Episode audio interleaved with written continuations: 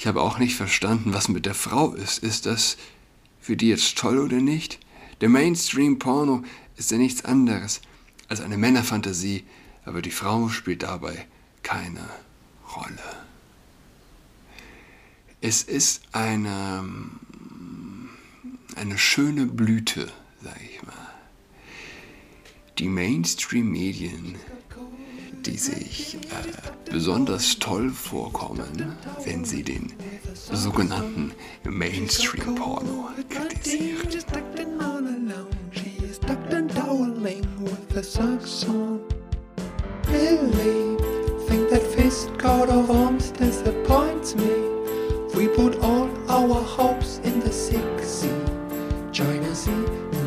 Hallo und herzlich willkommen zu Adrats Podcast. Mein Name ist Julian Adrat. So, es, es scheint eine Woche zum Feiern zu sein, liebe Freunde. Ein Bundesrechter in den USA, in Florida, ein von Trump übrigens eingesetzter Richter, hat das Maskenmandat fallen gelassen. Verstand zieht ein. Wann? Wann auch hierzulande? Ich meine, spätestens nach zwei Jahren sollte es in jedermann eigentlich Verachtung gegen über den zahllosen Irrationalitäten geben. Die Maskenpflicht war nie etwas anderes als die Pflicht zum Tragen einer Hasenpfote. Die Hasenpfote, die abergläubige Menschen tragen, um Böses abzuwenden. Aber es kam an und es kommt immer noch an. Es war ineffektiv, es hat Leuten geschadet, es hat Kindern insbesondere geschadet. Und um es doppelt zu sagen, es, es hat nichts Gutes gebracht. Soll man also feiern oder, oder soll man wütend sein? Die äh, schleichende Liebe, die viele für Masken entwickelt haben, ist äh, ziemlich traurig. Unvorstellbarkeiten, die nur nach Wochen oder Monaten zu geliebten Handlungsweisen wurden. Ich meine, wenn man sich überlegt, dass mehr oder weniger nirgends ein Mensch sich ohne Maske hingetraut hat, zu, zu Zeiten der, der harten Pflicht, nicht in einen Supermarkt, nicht in eine Bahn, nicht in ein öffentliches Gebäude. Dabei gab es Leute, die von der Ineffektivität überzeugt waren, aber wie hypersozial der Mensch ist. Er traut sich nicht, aus der Masse herauszustehen. Ich habe mich oft gefragt, gab es nun in einem einzigen Krankenhaus einen Krawall, weil jemand nicht zu seinen sterbenden Verwandten durchgelassen wurde und der dann Krawall geschlagen hat. Übrigens trotz Maske, trotz Impfung. Und man muss eigentlich erkennen, die Menschheit ist ziemlich frei von Psychopathen und ich meine das jetzt durch und durch positiv, soweit das möglich ist. Ja? Also man sah auch nicht nur einen auf 100 gerechnet ohne Maske rumlaufen und das beim so banalen Virus. Man kann daraus viel lernen. Man kann daraus lernen, dass die Masse unfassbar, unfassbar mächtig ist. Und man kann auch daraus lernen, dass es weniger mutige Menschen als Psychopathen gibt. Und es gibt noch weniger Mutige, die nicht Mainstream sind, als Mutige, die ihre Informationen eben nur über Mainstream-Medien beziehen, deutsche Mainstream-Medien. Wobei da die Frage bleibt, sind passen Mut und Mainstream überhaupt zusammen? So, ich habe äh, von einem Video gehört, da hat ein Pilot, äh, nee, nicht ein Pilot, ein Steward, das, das war es, glaube ich, ist durch die Reihen des Flugzeugs gelaufen eine amerikanische Gesellschaft und äh, hat einen Mülleimer rumgeführt und die Leute gebeten, ihre Masken einzuwerfen. Und ich habe übrigens auch ein anderes Video gesehen auf TikTok, wo der äh, Pilot die Durchsage macht, Maskenpflicht fällt weg und die Leute jubeln, die Leute jubeln und es ist so unvorstellbar hierzulande. Also, dass Leute hierzulande jubeln würden, wenn die Maskenpflicht fällt im Flugzeug. Ich halte es für nicht möglich. Ja. ich hatte hatte schon mal angesprochen, wer glaubt eigentlich, dass ein Pilot im Cockpit Maske trägt? Glaubt, glaubt es jemand?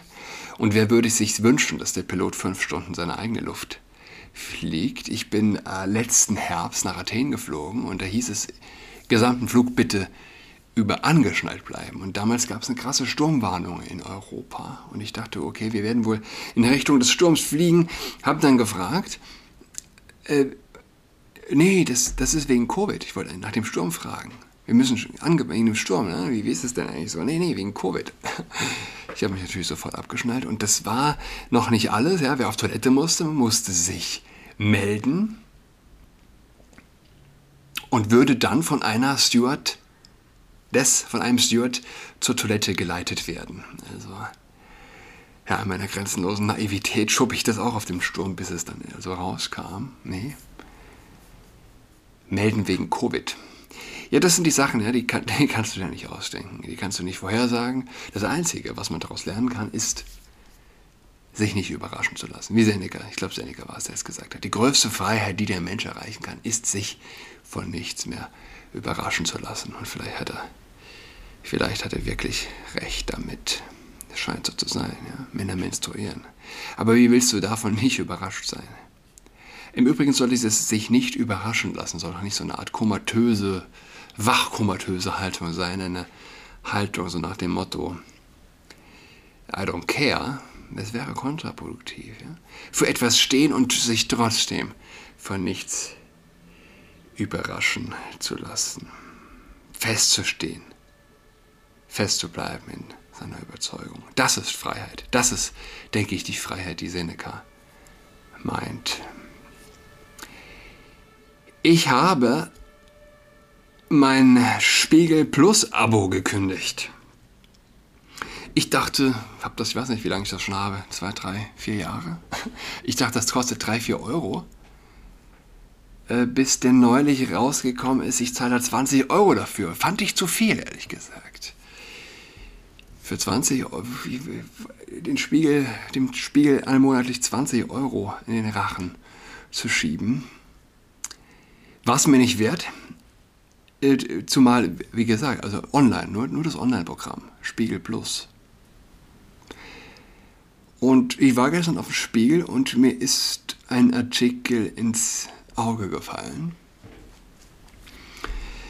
MILF ist so ein respektloser Begriff ich hasse den, ist die catchy Überschrift. Ja? Als die Wiener Opernsängerin Adrine Simonian die Bühne verließ, um feministische Pornos zu produzieren, staunte die Künstlerszene. Hier spricht sie über immer seltsamere Männerfantasien und Parallelen zu Bruckners vierter Sinfonie. Und ich dachte mir, okay, es ist vielleicht das letzte Mal, dass ich aus Spiegel Plus etwas vorlese. Wieso nicht? Zum Abschied nochmal dem Abgrund, äh, in den Abgrund schauen. Ich meine, warum lese ich auch so einen Artikel, wo ich ganz offensichtlich nur Verachtung und Mitleid, Mitleid gegenüber der, wie heißt die, Adrene Simonian äh, verspüre? Ich meine, natürlich ist man hin und her gerissen. Mitleid und Verachtung passen selten zusammen kann doch nicht sagen wirklich, dass ich sie verachte. Ne? Ich überhaupt nicht. Ich meine, wie auch bei Leah Thomas, dass sie in einem, als biologischer Mann in einem Frauenteam antritt und die Frauen besiegt. Okay, sie ist ein Narzisst, narzisstisch gestört. Ganz bestimmt. Aber dass das möglich ist, ist ja nicht ihr anzulasten. Dass das möglich ist und dass es keinen Aufschrei gibt, ist schließlich der Gesellschaft anzulasten. Insofern ist auch der Blick in den Abgrund jetzt bei so einem Artikel kein Bloßstellen, kein, äh, weiß ich nicht, lächerlich machen einer dieser Opernsängerin. Es zeigt, es zeigt den Spiegel, tatsächlich, ja. Es hält den Spiegel der Gesellschaft vor, indem ich aus dem Spiegel lese. Und es ist bezeichnend für das Sterben der Medien. Warum soll man das lesen, wo man doch stattdessen Pornos, tatsächlich Pornos schauen kann? Pornos sind allzeit und in unendlicher Fasson verfügbar. Aber für den schnellen Klick. Ja? Also, der Spiegel fragt Sie, Frau Semorian, wann haben Sie Ihren ersten Porno gesehen? Als ich in der Videothek in die Pornoabteilung durfte. Und jetzt habe ich mich gefragt, äh, wann darf man? Wann war das wohl? Und ich dachte, ja, okay, mit 14, 15. Und dann habe ich mich nochmal gefragt, wann darf man in die Pornoabteilung einer Videothek und, äh, Videothek? Und ich merke an dieser Frage, ich traue unserer Gesellschaft alles zu. Es wird wohl 18 sein. Es wird nicht 14, 15 sein. Was für ein Quatsch. Es wird, es wird die Volljährigkeit sein, was natürlich grotesk ist, weil der Teenager freien Zugang hat. Mehr oder weniger rund um die Uhr zu harter Pornografie. Also sie, also erst mit 18. Ähm, Ganz offensichtlich, sagt sie, ich komme ja aus einer sehr konservativen Familie. Meine Eltern sind Armenier und in den 70er Jahren aus dem Iran gekommen. Bei uns wurde nie über Sexualität gesprochen, das war ein Tabuthema.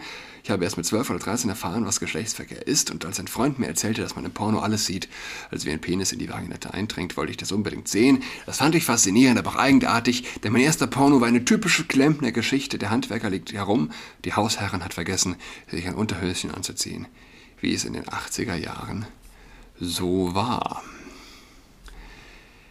Haben Sie auch mal einen Porno gesehen, der Ihnen gefallen hat?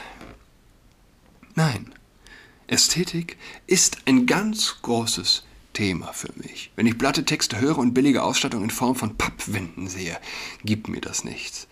Natürlich fand ich den ersten Porno faszinierend, weil ich dachte, so funktioniert das also, aber so funktioniert es ja nicht wirklich. Ach nein, ich habe auch nicht verstanden, was mit der Frau ist. Ist das für die jetzt toll oder nicht? Der Mainstream-Porno ist ja nichts anderes als eine Männerfantasie, aber die Frau spielt dabei keine Rolle. Es ist eine, eine schöne Blüte, sag ich mal. Die Mainstream-Medien, die sich äh, besonders toll vorkommen, wenn sie den sogenannten Mainstream-Porno kritisieren. Ja, das ist. Mir, mir, geht das, mir geht das geil ab. Ja? Das geht mir runter wie Öl. Ihre Geschlechtsteile schon, antwortet der Spiegel, aber mehr eben nicht. Sagen wir es ruhig, so ordinär, wie es ist, sagt Simone. Es geht nur um ihre Löcher. Ich weiß nicht. Ich bin mehr oder weniger auch sprachlos angesichts dieser, ich weiß nicht, undurchdacht, du weißt es nicht, äh, sind sie kindisch oder sind sie dumm? Sind es, sind sie, ja, sind sie kindisch oder sind sie einfach nur unoriginell und dumm. Ganz offensichtlich ist der Mainstream bzw. der säkulare Mensch, der säkulare Extremist, wenn er über Sex spricht, tölpelt er in, der, in der Regel in einer Art äh, gehirnamputierter Kindisch, Kindischheit. Im schlechtesten Sinne des Wortes. Sagen wir es also ruhig so ordinär wie es ist, sagt sie, es geht um ihre Löcher. Darum habe ich mich gefragt, was ist die weibliche Sexualität? Was sollte man zeigen und wie? Im Museum sehen wir uns ja auch pornografische Gemälde an, ohne uns aufzugeilen. Stattdessen staunen wir und analysieren. Analysieren. Genau das hat mir in der Pornografie gefehlt. Ich wollte zeigen, dass Pornografie nicht bedeutet, fünf Minuten anschauen und sich einen runterholen, Warum muss innerhalb eines Pornos immer geblasen, penetriert in die Vagina gefasst werden? Warum muss man immer den eindringenden Penis und die Vulva in Großaufnahme sehen? Es geht nicht darum, dass man nicht zeigen darf, dass man es nicht zeigen darf. Es kann ja schön aussehen, aber wie wäre es, wenn man nicht die Konzentration auf die Geschlechtsteile legen würde, sondern auf die Menschen?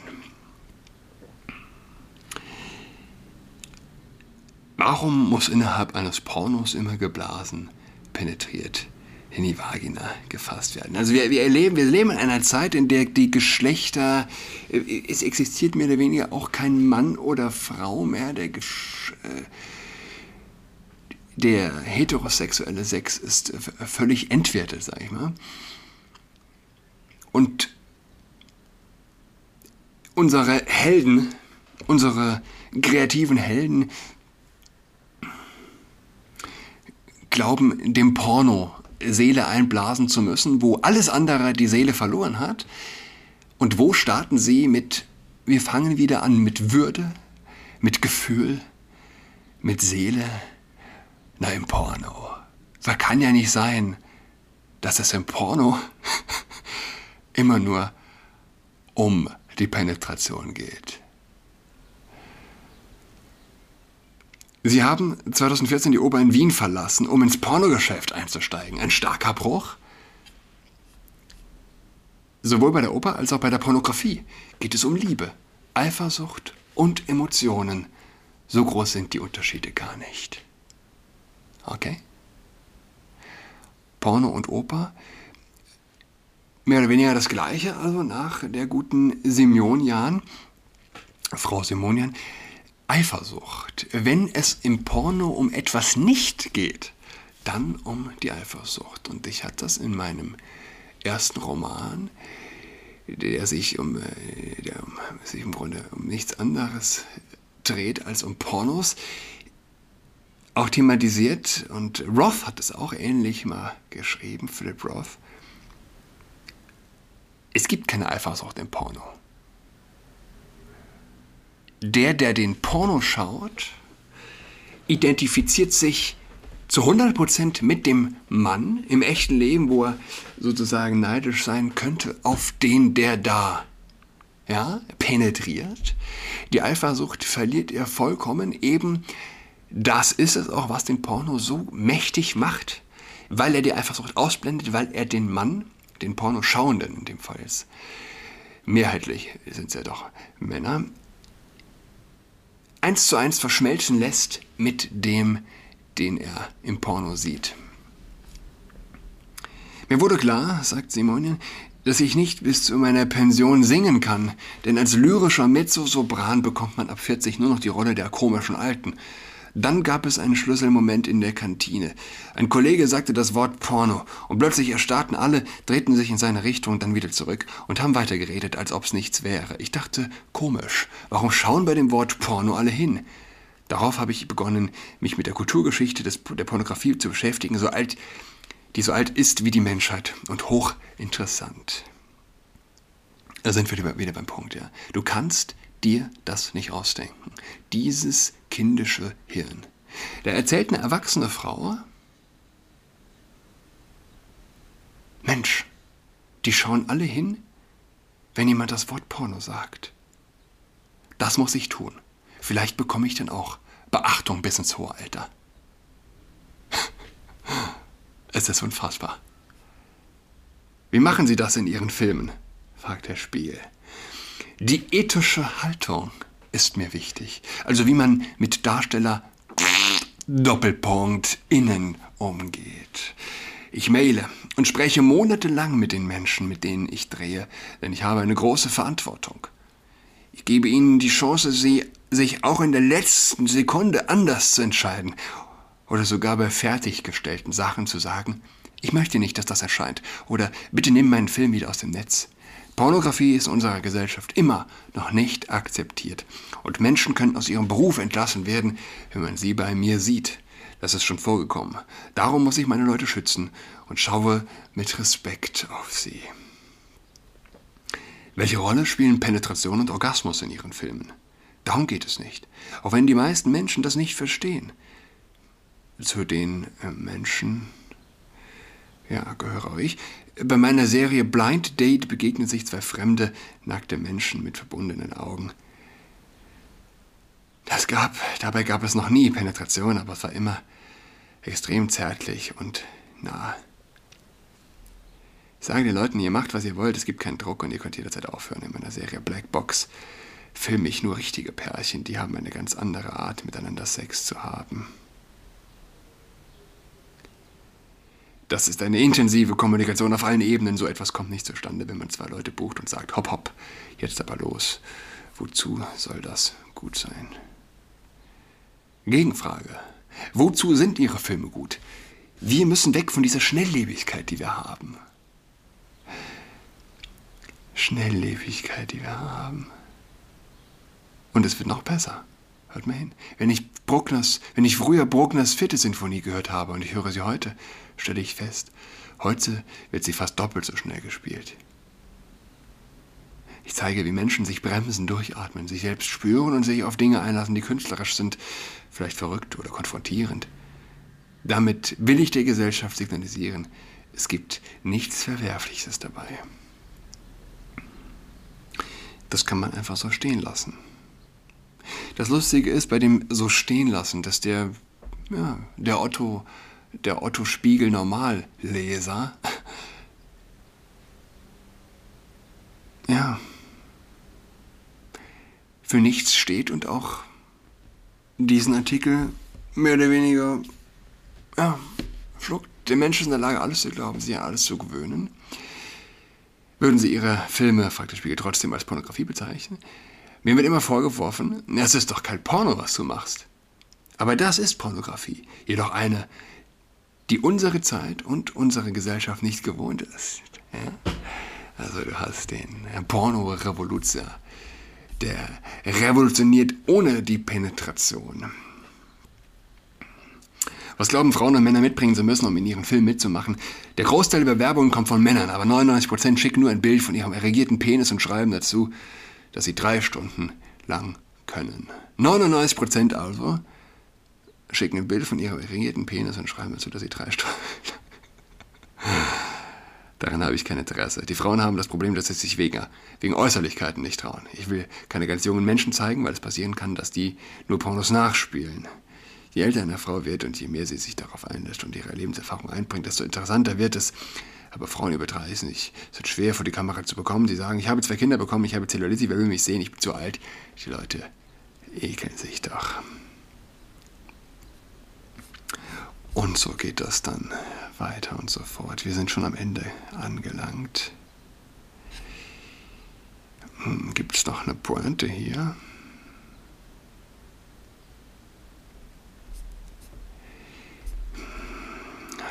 Porno ist Liebe und Liebe ist Porno. So hätte es Huxley, Huxley geschrieben. Frieden ist Krieg, Krieg ist Frieden. Manche sind, alle sind gleich, aber manche sind gleicher. Der Porno ist Liebe und die Liebe ist Porno. Willkommen. Willkommen in unserer, es ist schon kein Willkommen mehr. Das ist der Abgesang. Wie gesagt, die traditionellen Medien, die Mainstream-Medien die mit solchen Artikeln nochmal auf Klickfang gehen. Klar, kurzfristig bringt das was, aber langfristig